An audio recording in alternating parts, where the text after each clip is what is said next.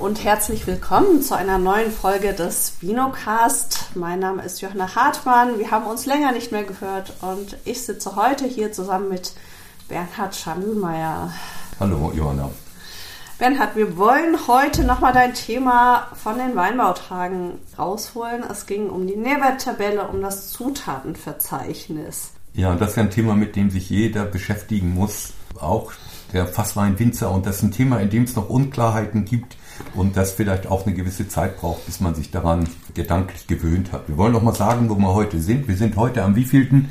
Heute ist der, der 9. Februar. Der 9. Februar 23 äh, und das gibt jetzt den Kenntnisstand wieder, den wir heute haben. Da wird es Entwicklungen geben und zu denen werden wir dann sicher auch noch weiter berichten. Die DLRs planen ich meine auch mit der ADD und der Weinkontrolle sicher, dass wird es da weitergehende Informationen geben. Genau, ich denke, wir machen erstmal einen kurzen Abriss. Ähm, was ist denn überhaupt die Nährwerttabelle und was müssen wir unseren Winzern mitgeben, was da auch tatsächlich drauf muss? Ich kenne die Nährwerttabelle noch natürlich aus meinem Alltag, jedes Mal, wenn ich einkaufen gehe aber ich erinnere mich an die Lebensmittelrecht-Vorlesung in meinem Lebensmitteltechnologiestudium. Da war die sehr umfangreich. Muss das jetzt eigentlich auf jedes Weinetikett auch so drauf? Also bei dem Weinetikett ja, das würde dann, wenn das in Kraft tritt, und das ist mit hoher Wahrscheinlichkeit ein Zeitpunkt ab dem 8.12.23, mhm. muss das auf äh, jedes Etikett drauf oder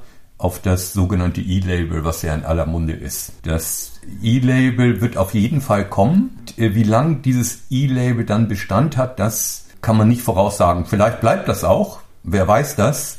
Äh, aber es gibt Bestrebungen, dieses E-Label wieder wegzunehmen. Es gibt auch Bestrebungen, dass das bleibt. Also wie gesagt, das muss man abwarten. Da könnte man sich zunächst für das E-Label entscheiden und vielleicht sich überlegen, wie groß sind meine Etiketten und später dann, wenn das weg wäre nach Jahren, das ist, ist wohl ein Prozess, der dann vielleicht Jahre gehen würde, dann eben nochmal zu übergehen, das wieder drauf zu drücken. Okay, ansonsten haben wir ja grundsätzlich diese Big Seven, ja. die aufgeführt werden Ja, die müssen. Big Seven wären jetzt ja der, mhm. der Brennwert, den muss ich immer machen, den ja. muss ich auch draufschreiben, wenn ich ein E-Label okay. habe. Äh, dann sind es die Kohlenhydrate, der Zucker, Fett, gesättigte Fettsäuren, Eiweiß und Salz. Und da fragt sich natürlich der geneigte Winzer, was soll ich damit? Äh, dementsprechend bleiben dann auch nur übrig die Kohlenhydrate und der Zucker, so sie denn im Wein sind. Bei dem Fett, gesättigte Fettsäuren, Eiweiß und Salz kann man dann äh, zusammenfassend schreiben, enthält geringfügige Mengen von und die dann dort aufzählen. Oder es gibt auch andere Möglichkeiten. Wir verweisen ja nochmal auf das Merkblatt Traubensaft. Das führt jetzt, glaube ich, zu weit, wenn man jede Möglichkeit hier aufzählt. In dem Merkblatt Traubensaft ist das gut dargestellt. Genau, das würden wir in den Show Notes verlinken, ebenso wie deinen Vortrag von den Weinbautagen. Da gibt es ein YouTube-Video, wo man einiges nochmal nachhören, nachsehen kann und dann auch die begleitende Präsentation dazu hat. Also die Brennwertberechnung beruht im Wesentlichen darauf, dass man eben die Inhaltsstoffe, die dafür relevant sind, und das wären im Fall von Wein, also der Zucker, die Gesamtsäure, mhm. der Alkohol und das Glycerin. Zucker, Gesamtsäure und Alkohol, dafür haben wir ja typischerweise Analysen. Ich glaube, das ist ein Standard, da müssen wir nicht aneinander ja. vorbeireden.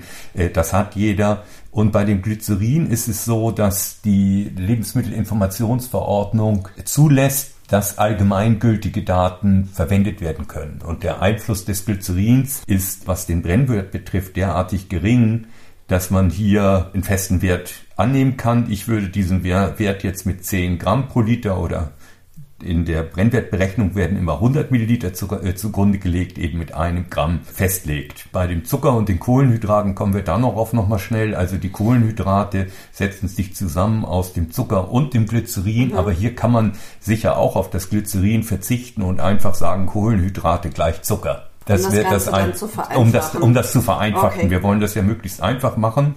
Und bei dem Zucker wäre es dann so, dass jedes Gramm Zucker mit vier multipliziert wird und ergibt dann die Kilokalorien. Mhm. Also wenn ich jetzt 10 Gramm Zucker pro Liter oder äh, entsprechend eben 1 Gramm pro 100 Milliliter, dann wären das 4 Kilokalorien. Und für die Gesamtsäure ist es so, dass 1 Gramm Gesamtsäure in 100 Millilitern mit 3 multipliziert wird und dann 3 Kilokalorien ergibt. Und beim Alkohol ist der Faktor 7. Und Alkohol ist ja auch der Hauptbestandteil, der, Hauptbestandteil, genau. der bei unserem ja. Produkt den Brennwert in ja. die Höhe treibt. Also ich habe jetzt mal gedacht, wenn ich jetzt 12,5 Volumenprozent habe und ich hätte jetzt 100 Gramm pro Liter oder 10 Gramm pro 100 Milliliter, dann sind das 70 Kilokalorien. Und da sehe ich schon entsprechend zu den anderen ist das der Hauptanteil. Und man wundert sich vielleicht auch, dass Alkohol eben mehr Energie hat als Zucker dem ist so. Und dann hätte ich noch das Glycerin da drauf, das sieht man auch in der Präsentation. Und dann addiere ich das alles und dann käme ich jetzt in meinem Beispiel auf knapp über 80 Kilokalorien und das kann ich dann noch umrechnen in die Kilojoule mit dem Faktor 4,25. Das steht auch in dem Merkblatt Traubensaft. Da werden wir sicher auch nochmal, vielleicht nochmal eine Excel-Tabelle machen oder die verschiedenen Softwarehäuser, glaube ich, werden das auch so machen, dass sich das automatisch berechnet, wenn ich die Werte in die Weinbuchführung eingebe. Denn wäre ja auch ein Service, was ein Labor für ein Labor durchaus interessant wäre, gleich die Nährwerttabelle oder die Brennwerte mit durchzugeben. Genau, das wäre okay. Wichtig wäre, ähm, dass wir eigentlich mit unseren bestehenden drei Analysen das hinbekommen und dass genau. deswegen auch kein zusätzlicher finanzieller Aufwand notwendig ist. Das war beim Traubensaft zum Anfang ein irritierendes Moment, weil jeder gedacht hat, er müsste dann für sich feststellen, wie viel Eiweiß im Traubensaft ist, mhm. um festzustellen, Überraschung, da ist nichts. Und so ist das beim Wein auch. Wir machen zwar eine Bentonitschönung, sage ich, aber, aber äh, das ist sehr, sehr wenig, was da drin ist. Zumindest nicht in dem relevanten Bereich im Vergleich, beispielsweise ja. mit Molkereiprodukten oder ähnlichem. Es gibt ja die Möglichkeit auch auf die Kohlenhydrate und den Zucker zu verzichten, wenn das weniger als 5 Gramm pro Liter mhm. sind. Äh, hier muss man aufpassen, dass man, äh, da sind Messtoleranzen schon eingeschlossen. Also wenn man jetzt was Wein hätte mit 4 Gramm pro Liter und sagt, der hat keine Kohlenhydrate und kein Zucker, halte ich das für strategisch ungeschickt. Risikobehaftet? Äh, ja, ich glaube stark ja. risikobehaftet, weil ich eben diese Toleranzen, die sind da schon mit drin. Und dann hat sich auch gezeigt, dass die Lebensmittelinformationsverordnung sehr strikt durchgesetzt wird. Also hier okay. ist es auch so, dass äh, der Verbraucher geschützt werden soll und insbesondere von Dingen, von denen er weniger aufnehmen will dafür würden jetzt mal sagen, wäre typischerweise Zucker, soll tendenziell eher der Wert höher gelegt werden als niederer. Mhm. Also wenn man da versucht, sich so rauszureiten, ist das ungeschickt. Wenn man jetzt einen Wein hat, der wirklich keinen Zucker hat oder ein Gramm oder so, dann könnte man das sicher machen. Es ist jetzt auch die Frage, wie ist das mit den Toleranzen?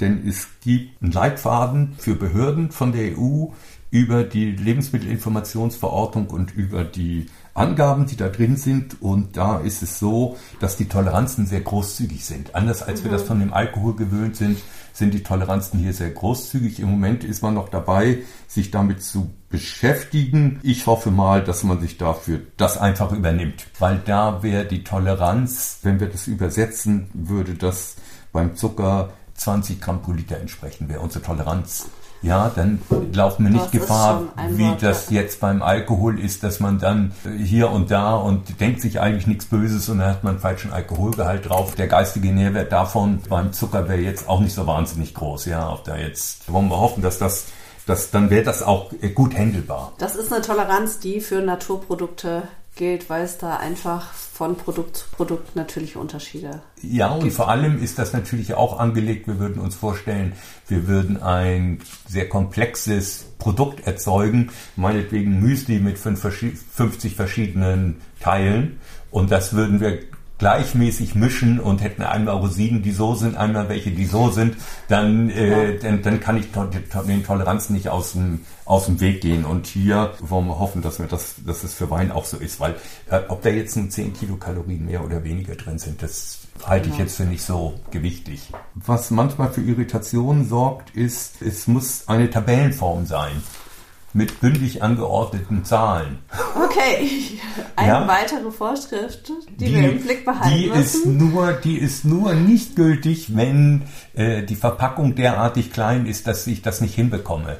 Aber auf, auf einer Weinflasche, auch dazu gibt's äh, Vorschriften, auf einer Weinflasche ist grundsätzlich genug Platz. Wenn mein Etikett nicht genug ja. Platz hat, muss ich diesen Platz schaffen. Die Mindestschriftgröße in der Etikettierung ist ja auf 1,2 mm Höhe klein x Festgelegt. Ja, festgelegt, genau. Also ich nehme den kleinsten ja. Buchstaben äh, oder dieses X, mache oben und unten einen Strich und messe dann mal mit dem Lineal und dann muss das 1,2 Millimeter sein. Und das ist dann das kleinste, wie das, wie das sein kann. Also würde auch nicht Unmengen Platz wegkriegen, wenn wir von den Big Seven eben reduzieren auf die wesentlichen Bestandteile, wenn wir abkürzen äh, oder vereinfachen ja. durch den Hinweis enthält geringfügige Mengen von Fett, gesättigten Fettsäuren, Eiweiß und Salz.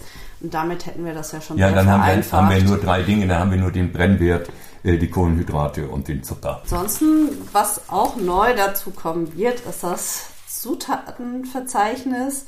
Ich denke, wir müssen noch mal kurz darüber reden, was Zutaten sind, was önologische Verarbeitungshilfsstoffe sind, denn das sind zwei grundlegende Unterschiede die festgelegt sind in der Verordnung 2019-934 auf Basis der OIV. Auch die Verordnung würden wir verlinken, einfach zum Nachlesen. Bernhard, jetzt trotzdem einfach. Äh, in dieser Verordnung ist eben nach der OIV, also im Amt für Rewe und Wein, festgelegt, was jetzt als Zutat und was als Verarbeitungshilfstoff gilt. Und das kann man jetzt auch nicht so ganz mal eben von links nach rechts schieben. Der Unterschied liegt daran, dass eine Zutat selber kein Lebensmittel ist, aber zum Bestandteil des Lebensmittels wird. Es verbleibt im Lebensmittel. Ja, wenn ich jetzt umgekehrt als Verarbeitungshilfstoff Schönung mache, wir nehmen mal an, wir machen eine Schönung mit Kohle im Most, ja. dann äh, trenne ich doch die Kohle ab. Sonst würde sie ja keinen Sinn machen, wenn ich das nicht machen würde. Also wir haben jetzt, so ist das definiert, unbeabsichtigte, technisch unvermeidbare, gesundheitlich unbedenkliche Rückstände. Also eben wirklich, dass das ganz höchstens nur in, in, in kleinsten Konzentrationen ist und eben nicht Teil des Lebensmittels ist. Und das ist sind bei uns ja tatsächlich der Großteil der Behandlungsmittel, die wir einsetzen. Ja. Also da geht es um Entsäuerung, da verbleibt kein Kalk im Produkt. Enzyme werden abgebaut, Hefen, Bakterien abfiltriert, Nährstoffe, die wir zugeben, werden verbraucht und so weiter und so fort. Ja. Das gilt für die meisten ja. Stoffe, die wir einsetzen, die gelten eigentlich als ja. Verarbeitungshilfsstoffe. Ja, also nur die Zutaten müssen auf das Etikett ja. und dann gehen wir die vielleicht nochmal durch. Mhm. Was einen irritiert, ist, dass da auch Trauben vorkommen. Das ist so wie beim Traubensaft. Wenn ich keine Zutaten habe, brauche ich kein Zutatenverzeichnis. Also wir würden vorstellen, wir machen einen Wein, machen eine Gärung, würden den filtrieren und füllen den so ab ohne dass wir noch SO2 zugeben. Der würde zwar dann enthält Sulfite draufstehen haben müssen, weil bei der Gärung ja auch äh, gesamte oder durch alle Hefen ja. äh, entsteht der gesamte SO2 ja. und wenn das mehr als 10 Milligramm pro Liter sind, dann muss das da drauf. Aber dann bräuchten wir kein Zutatenverzeichnis. Wenn wir irgendeine Zutat nehmen, dann brauchen wir eins und dann ist das erste Ding wäre jetzt Trauben und das zweite und das war auch ein äh, scheinbar ein langer Diskussionspunkt war dann was ist mit der Anreicherung. Wir dann Zucker draufschreiben, Saccharose oder welche ja. Form der Anreicherung wir da verwenden? Ja, das ist so, dass jetzt vorgesehen ist in dieser delegierten, also vielleicht nochmal, um das nochmal auszuführen, es gibt zuerst eine Verordnung, dann gibt es Expertengespräche, dann gibt es eine sogenannte delegierte Verordnung. In dieser delegierten Verordnung werden dann eben noch kritische Punkte weiter beleuchtet und erklärt. Und diese delegierte Verordnung, die ist jetzt rausgekommen. Auch die kann man einsehen, auch das verlinken wir. Und zu der hat man auch als Bürger oder Bürgerin die Möglichkeit, äh, Stellung zu nehmen. Mhm. Einige haben das schon gemacht. Die delegierte Verordnung ist in Englisch, aber man kann da auch auf Deutsch schreiben und kann seine Meinung äh, kundtun, was aus meiner Sicht auch, auch sinnvoll ist, denn das muss durchgelesen werden dort. Das lohnt sich dort äh, was zu sagen. Ich glaube schon, dass das wahrgenommen wird. In dieser Delegiertenverordnung ist jetzt das eben als Saccharose festgelegt. Also wenn wir einen Wein anreichern, dann würden wir Saccharose schreiben. Okay. Und wenn wir anreichern würden mit konzentriertem Traubenmost, das spielt bei uns keine Rolle. RTK, also rektifiziertes Traubenmostkonzentrat, spielt nur für Bioweine in der Umstellung eine Rolle, also auch verschwindend gering, dann würden wir da drauf schreiben, konzentrierter Traubenmust. Die Versanddosage die Versanddosage und die Tirage, die müssen wir auch deklarieren und das wird Versanddosage heißen. Ohne Auflistung ihrer Bestandteile als Tirage, Likör und Versanddosage bezeichnet. Mhm. Also hier brauche ich keine Aufzeichnung, äh, Aufstellung nochmal von dem, was da drin ist. So, jetzt haben wir schon die schwierigen Sachen schon weg. Jetzt kommen wir zu den Dingen, die wir alle von den Lebensmitteln kennen. Ja, jetzt wir kommen wir zu den einfacheren Sachen. Genau, Säureregulatoren. Äh, ja, also wichtig ist, dass es immer eine, äh, es gibt dann sozusagen eine Klassifizierung. Auch die muss mhm. auf der Liste stehen vorab. Also Säureregulatoren. Ich habe jetzt gelernt, dahinter gehört ein Doppelpunkt. Das habe ich in meiner Präsentation noch nicht richtig die Lebensmittelchemiker haben mir mitgeteilt, so geht's nicht. Also dahinter kommt der Doppelpunkt, das wäre besonders wichtig. Für die Auflistung. Für die Auflistung. Ja. Und dann äh, kann man wohl auch schreiben, enthält oder kann enthalten und dann kämen Weinsäure, Äpfelsäure, Milchsäure, mhm. also bei den Säureregulatoren. Auch Zitronensäure jetzt? Also man könnte das, da auch die Zitronensäure einsetzen. Ja. Das hat den Nachteil, wenn ich die als Säurungsmittel einsetze, dann brauchen Sie die in der Weinbuchführung auch mit Stoffbuch eintragen. Ja. Deswegen würden viele die als Stabilisator, Stabilisator gegen eine Kupfertrübung einsetzen. Deklarieren mit dem Feuerungseffekt, ja. ja. Und das heißt. Das hast du jetzt gesagt, so als, als Stabilisator ja. könnte man ja machen. Und das wäre dann auch der nächste Punkt. Da wären dann nämlich die Stabilisatoren. Würde ich Stabilisatoren hinschreiben, dann den Doppelpunkt und dann wäre da die Zitronensäure, Metaweinsäure hat ja große äh, Bedeutung. Ich glaube, das wäre dann ein Standardprodukt, Gummi Arabicum, mehr im Rotwein als, mhm. als äh, gegen Ausfall von Farbstoffen.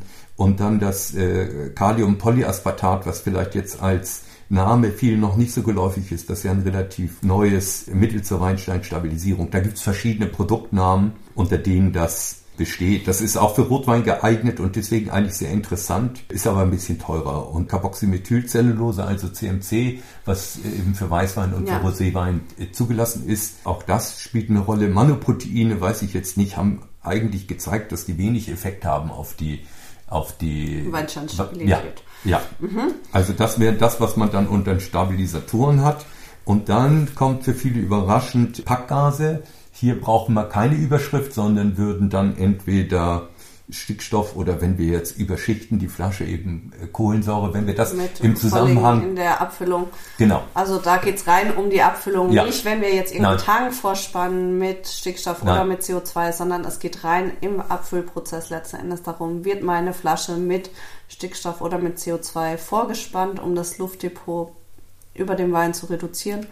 Und dann würden wir dazu schreiben, unter Schutzgasatmosphäre verpackt. Genau, das können unter Schutzatmosphäre, oder Schutzatmosphäre verpackt. So, so, so könnten wir das machen. Das weiß nicht, wofür ja. sich die Leute oder die Winzer dann entscheiden werden. Aber das wäre eine Möglichkeit. Das sieht man ja auch bei vielen Lebensmitteln. Vielleicht Gerade regt so einem das. Frischkostsalate und so weiter genau. und so fort. Das ja, also ich glaube, wenn man sich damit beschäftigt, ja. dann tut man auch gut daran, nochmal beim Einkaufen mal zu studieren, was andere so machen dann könnte man doch auf die eine oder andere Idee kommen, denn man stellt fest, dass die das durchaus auch äh, kreativ gestalten. Je nachdem. Durchaus. Ja, also äh, da gibt's auch Kleber, da gibt's alle möglichen Lösungen und das, das wäre durchaus okay. Geben noch unsere Konservierungsstoffe und Antioxidantien. Ja. Hier ist auch in der delegierten Verordnung für mich nicht klar geworden, äh, ob es jetzt reicht, weiterhin zu schreiben, enthält Sulfite. Das wäre eigentlich das Vernünftigste. Und die einfachste Variante? Ja oder ob jede SO2-Form einzeln angegeben werden muss. Wenn ich jetzt KDS einsetzen genau. würde oder ich will Kaliumhydrogensulfid, dann müssten wir jeden einzeln angeben. Also das müssen wir nochmal abwarten. Und dann würde da auch, was haben wir noch? Ascorbinsäure. Und dann was wenig im Moment, aber das wäre natürlich auch für alkoholfreien Wein, ist das dann ein Thema. Die sind ja sehr gefährdet weil sie keinen Alkohol haben für eine Nachgehung ja. und ich gerne viel, relativ viel Restzucker habe. Also Kaliumsorbat würde da eine Rolle spielen oder DMDC ist vielleicht äh, unter dem Handelsnamen Velcorin mhm. bekannter, was da fällt in Methanol und, und Kohlensäure in sehr, sehr geringen Mengen. Deswegen ist das und das ist für Wein auch zugelassen. Das äh, denkt man oft nicht.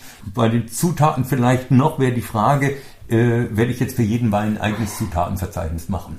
Wichtige Frage, gute Frage. Ich denke, wenn wir schon bei den Nährwerttabellen so genau hinschauen müssen, wäre es auch eigentlich sinnvoll, das Ganze zu vereinfachen.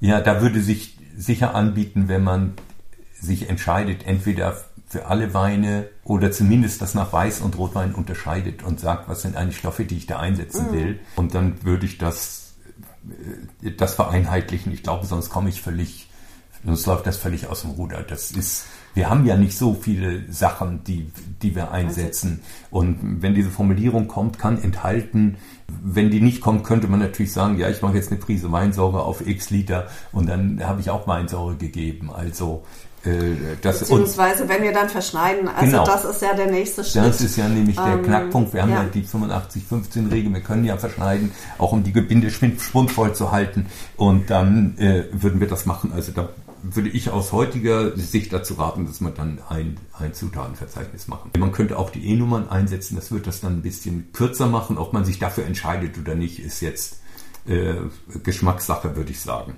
Und die Reihenfolge von denen müssen wir auch noch kurz darauf eingehen, denn die Reihenfolge ist, wenn das mehr als zwei Prozent sind, also das würde jetzt gelten für unseren, für unsere Trauben Zucker. und für unsere Saccharose, ja. dann müssten wir schreiben äh, Zutaten, Doppelpunkt, Trauben, Komma, Saccharose und dann ähm, würden wir für die anderen Dinge könnten wir dann das frei wählen, in welcher Reihenfolge die machen, wir die machen. Typischerweise, wenn ich das so verstanden habe, würde man die Säureregulatoren und dann die Stabilisatoren, aber mhm. man könnte das auch wechseln. Bei der Allergenkennzeichnung, also die würde ja jetzt für unsere Sulfite gelten, ja. dann muss das hervorgehoben werden. Also das könnte man durch die Schriftart größer schreiben, man könnte das Fett drucken oder die Hintergrundfarbe. Ja, man müsste das dann, dann so machen. Das kommt drauf an, wie gesagt, wie es jetzt kommt. Wenn enthält Sulfite kommt, dann wäre das etwas einfacher.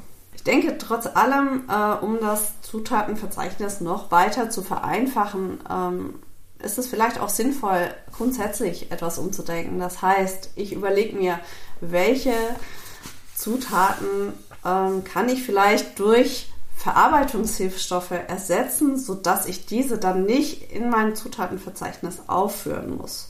Was meinst du dazu? Ja, ich glaube, dass das auf jeden Fall eine Tendenz ist. Ich glaube, auf jeden Fall wird man die Dinge auf den Prüfstand stellen und sich fragen, was ist jetzt wirklich für meine Weinbereitung äh, wichtig und was will ich da machen. Und das halte ich auch das ist ja in Ordnung. Ich würde dann denken, bei den Verarbeitungshilfstoffen hatte ich mir jetzt überlegt, also wenn sich ja noch andere Ideen kommen, ich könnte dann mein Etikett einfacher gestalten, wenn ich eben den Restzucker runterfahre, dann habe ich da keinen Zucker mehr stehen. Äh, ich hatte auch Ammoniumbisulfit, ist ja ein Verarbeitungshilfstoff, mit dem kann ich auch SO2 geben, das würde ich zumindest, und das ist ja ein gutes Produkt zumindest bis zum Jungweinbereich ja, auch zulässig, genau, bis, bis zum 125 Milligramm. Ja, kann ja. ich jetzt als Öko nicht geben, muss ja, ich okay. auch ganz klar sagen.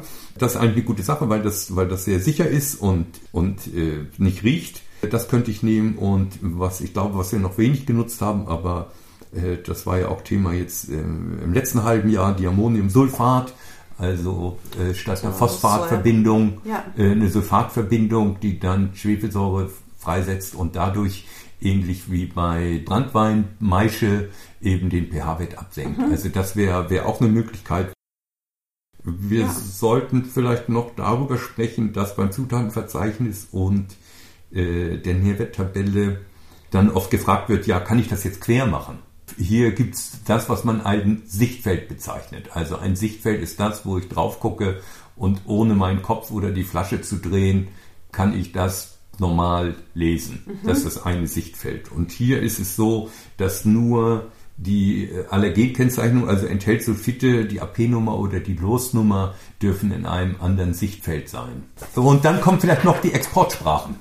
Weil das auch ja. ein Punkt ist, wenn ich natürlich in andere Länder liefere, muss das auch in anderen Sprachen sein. In Deutschland ist Deutsch die Sprache und nicht Englisch, wie manche annehmen würden und sagen würden, ich mache das jetzt auf Englisch und dann geht das für die ganze EU. Äh, das funktioniert nicht. Ja?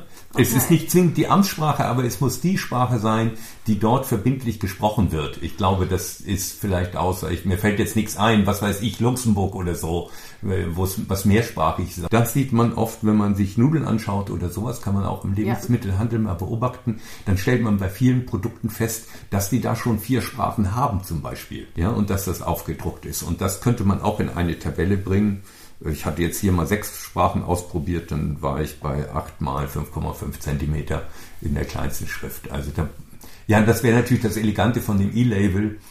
äh, die Informationen ja.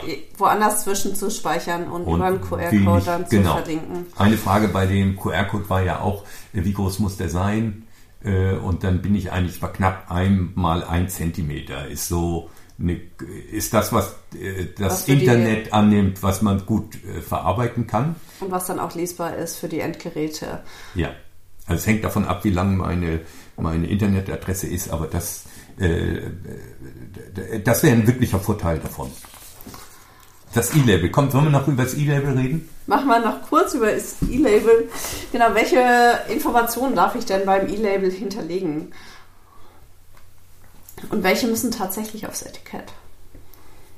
Also das E-Label darf nicht für werbliche Zwecke genutzt werden. Es darf nicht nachverfolgt werden und es darf nicht gezählt werden. Also das das heißt, ich kann das nicht verbinden, ich führe auf eine Homepage und erzähle was über meinen mhm. Wein, sondern ähm, es ist so, das müsste direkt zu den Daten führen. Dort könnte man, äh, da könnte man sicher nochmal den Wein benennen, aber das wäre es dann auch. Ja? ja? man könnte jetzt nicht sagen, das ist mein schöner Riesling auf grünen also Flächen gewachsen oder so. Expertise nein, nichts, nein. sondern es ist rein die Information. Rein das, was wir gesagt haben, es ja. wäre rein äh, äh, die Nährwerttabelle und es wäre rein das Zutatenverzeichnis. Es gibt, es gab ja Anbieter, die relativ viel Geld dafür genommen haben und auch damit geworben haben, dass sie das eben rechtssicher machen. Ich glaube, dass mit der Rechtssicherheit, wenn ich mich an die Punkte halte, dann habe ich die erfüllt. Das ist jetzt nicht so kompliziert. Die haben, werben natürlich auch damit, dass sie das dann in 24 Sprachen machen. Mhm. Aber ich glaube auch, ich. Und das E-Label würde dann Anwendung finden auf unserem Weinetikett, dass ich da den QR-Code aufdrücke zu dem entsprechenden Wein. Wir kommen zuerst nochmal vielleicht mal bei dem E-Label, weil ich glaube, das ist nicht jedem klar, wie funktioniert das eigentlich. Hatte ich mir so ein, so ein Ablaufdiagramm gemacht. Mhm. Also wir würden das wie auch immer erstellen. Wir würden vielleicht einfach uns im Computer was machen und dann würden wir irgendwie ein Bild daraus machen oder eine PDF. Mir egal. Äh, und dann würde ich das in einen sogenannten Server einstellen. Auf irgendeine Cloud? Ja, oder? auf eine Cloud. Ja. Also wir konnten das hier auch. Wir haben sowas zum Beispiel bei uns. Das ist jetzt keine große Sache. Das ist auch nicht besonders teuer. Und ich glaube, dass ich, dass viele das anbieten werden. Ja. Ich habe ja gesagt, einer macht schon Weinbuchführungssystem, da gibt es das schon oder soll das unentgeltlich stattfinden. Und dann würde man aus dieser Internetadresse eben einen QR-Code generieren und den dann aufs Etikett drucken und dann wäre ich eigentlich schon äh, dabei. Die Frage ist auch die Dauer, wie lange muss dann dieses E-Label Bestand haben? Äh, hier ist die Auskunft des Bundesministeriums, solange der Wein im Verkauf ist. Mhm. Wenn ich das jetzt bei mir zu Hause nur verkaufe, ist das ja relativ einfach. Wenn ich das dann über Händler vertreibe, spricht das dafür, das vielleicht sogar ein paar Jahre da drin zu haben. Äh, das spricht dafür, dass ich dann am Ende doch relativ viele Dateien ansammeln werde. Ja, ja das, ja. Äh, das, das muss dann sein. irgendwie klar sein. Das ist jetzt keine besonders äh, viel Speicherplatz oder so, sondern ich werde einfach zu vielen, zu vielen Dateien kommen. Wir reden noch kurz über die Preisliste. Oder vielleicht am einfachsten reden wir zuerst über den Webshop, weil im Webshop, wenn ich jetzt Wein verkaufe, werde ich das vorhalten müssen, so wie jetzt auch. Mhm. Ja. Auf der Preisliste gilt, wenn es die Möglichkeit einer Bestellung gibt, muss das da auch drauf. Das wird sicher noch ein Thema sein, wo man nochmal drüber nachdenken kann. Wenn ich jetzt mir die Discounter-Prospekte anschaue zum Beispiel, dann sehe ich, dann gibt es da einen Preis und den sogenannten Grundpreis, also den Literpreis noch dazu. Aber weitere Informationen fehlen, weil der Kunde eben ins Geschäft geht und sich das da angucken kann. Mhm. Und wenn die Möglichkeit besteht, dann kann ich auf die vorgeschriebenen Angaben, die da drauf müssen, verzichten. Das heißt, wenn ich über die an der Preisliste ein Bestellformular anhänge, muss ich die entsprechenden Informationen mit aufführen wenn ich nur auf meinen Webshop verweisen würde über die Weinliste, dann, wenn dann das vielleicht das gar keine, ich würde das jetzt nicht mal als Preisliste bezeichnen wollen, auch wenn dieser Begriff ja. vielleicht gar nicht definiert ist. Sagen wir einfach mal, das wäre ein Prospekt. Ja. Dann hätte ich ein Prospekt und würde sagen, kaufe meine Weine auf meiner Homepage. Äh, das, diesen Prospekt könnte ich auch jedem Kunden nach Hause mhm. schicken, mhm. weil viele arbeiten ja noch mit Print irgendwie, dass man das sieht. Dann könnte ich darauf verzichten. Okay. Äh, das wird sicher eine Frage sein, weil ich ja sonst sowohl auf meiner Preisliste mit diesen Bestellmöglichkeiten als auch im Webshop das alles aktuell halten muss. Wenn ich das dann noch mit dem QR-Code ja. machen kann, dann ist es noch relativ einfach, zumindest in dem gedruckten Formular. In dem Webshop könnte ich ja dann einfach auch äh, das als Tab in Tabellenform darstellen. Und in dem Webshop ist es so, oder überhaupt ist es so, der Kunde muss vorher das sehen können, bevor er einkauft. Mhm. Ja, und ja. von diesen Daten darf auch nicht, von der Allergenkennzeichnung zum Beispiel, darf auch nicht der Blick abgelenkt werden. Das sieht man in vielen Webshops, die machen das dann so, was weiß ich, haben das weiß und dann machen sie das hellgrau da drauf und du denkst eigentlich, wo ist das jetzt? Ja, das mhm. ist nicht die reine Lehre, sondern äh, da ist das so, bevor das in den Warenkorb geht, sieht der Kunde das. Muss das transparent ja. sein und deutlich. So wie wenn ich im Laden ins Regal greife und ich hole mir das raus und dann steht das eben da drauf und ja. dann, dann kann ich das lesen und so soll das auch sein und das kann ich auch nicht verschieben auf, wenn ich jetzt äh, nur Händler wäre, kann ich nicht sagen, ja, das ist Sache vom, vom Produzenten, sondern der, der, den, der das verkauft, der ist dafür verantwortlich. Mhm. Sprechen oder wir wollten auch darüber sprechen, dass man da bis zum 23. Februar 23 bei Have Your Say seinen Kommentar dazu abgeben kann. Ja. Das war ein Punkt, da würden wir auch den Link dazu nochmal in die Show Notes geben. Ja, das sollten, glaube ich, wer eine Meinung dazu hat, der, das wäre die, die geeignete Plattform, sich dazu zu äußern. Die delegierte Verordnung, da, dadurch, dass es ja sehr neu ist, wird nach der delegierten Verordnung soll dann später, damit rechnet man aber scheinbar nicht vor, ich weiß nicht wann, Mai oder irgendwas, äh, mit großer Wahrscheinlichkeit noch einen Leitfaden geben, der das dann erläutert. Bei anderen Sachen sehe ich das eigentlich relativ fest, weil das ja an Lebensmitteln erprobt ist.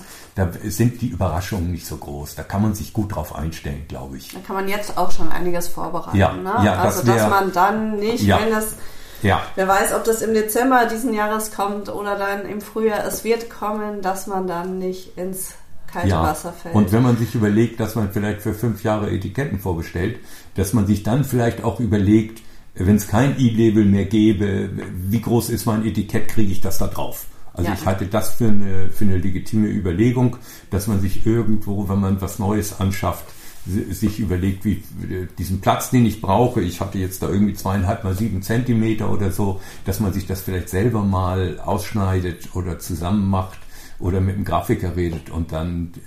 Äh, was wären denn jetzt so die wichtigsten drei Punkte, wo wir sagen, das können wir ja den Winzern mitgeben, jetzt an wichtigsten Informationen, wie sie sich schon mal darauf einstellen können. Denn Fakt ist, Nährwerttabelle und Zutatenverzeichnis werden kommen. Jetzt ich ist nur würde, die Frage, wie wir damit umgehen. Ja, ich würde vielleicht mal selber damit anfangen und mir überlegen, was sind eigentlich Zutaten, die für mich relevant sind. Was ist eigentlich das, wie ich das machen will? Will ich jetzt mich für ein Zutatenverzeichnis entscheiden? Und wenn ich das will, will ich mich für die Namen entscheiden? Will ich mich für E-Nummern entscheiden? Mhm. Wie, wie stelle ich mich dem? Das wäre ja. äh, der nächste Punkt wäre sicher, will ich das selber ausrechnen oder spreche ich mein Weinbuchführungssystem an oder mein Labor, oder mein Labor und sage, wo kommen eigentlich diese, diese Daten her? Aber das ja. halte ich auch nicht für eine, das kann man auch selber machen. Das wäre ein wichtiger Punkt. Und dann wäre, glaube ich, ein wichtiger Punkt, wie äh, haben wir dann schon drei? Nee, dann haben wir nee, erst zwei. Wir haben zwei, ja. Wir können noch einen, können wir uns noch denken. Äh, dann würde ich vielleicht fast zu dem Punkt gehen, was, also ich hätte noch zwei. Das eine wäre das mit dem Etikett. Wie will ich mich da strategisch aufstellen, dass ich dann vielleicht doch dazu komme, dass ich dafür Platz hätte. Und dann eben auch den Gedanken mit dem Preisliste. Will ich das auf die Preisliste drauf haben oder entscheide ich mich dazu zu sagen, das Verbraucherverhalten hat sich ja geändert. Also die, die Webshops spielen ja. einfach eine Rolle und, und die, die Bestell anderen Möglichkeiten sind ja eher, eher rückläufig, glaube ich. Und da könnte ich mich dann auch aufstellen und sagen, ja, will ich daran festhalten oder will ich das nicht? Hätte ich ja noch ein bisschen Zeit und denke da einfach mal drüber nach und, und, und guck, guck, was weiter, weiter passiert ist. Also ich glaube, man muss da auch nicht irgendwie Angst vor haben. Ich glaube, das schaffen wir. Okay, solange man das weiter im Blick behält und wir werden weiter aktuelle Infos rausgeben, sobald wir Neuigkeiten haben und Updates haben, das auch immer wieder aufgreifen. Gut, es ist ein bisschen länger geworden. Ja, heute ist ein bisschen länger geworden, ein bisschen umfangreich. Wir danken trotzdem fürs Zuhören und ja, freuen uns auf die nächste Folge Vinocast.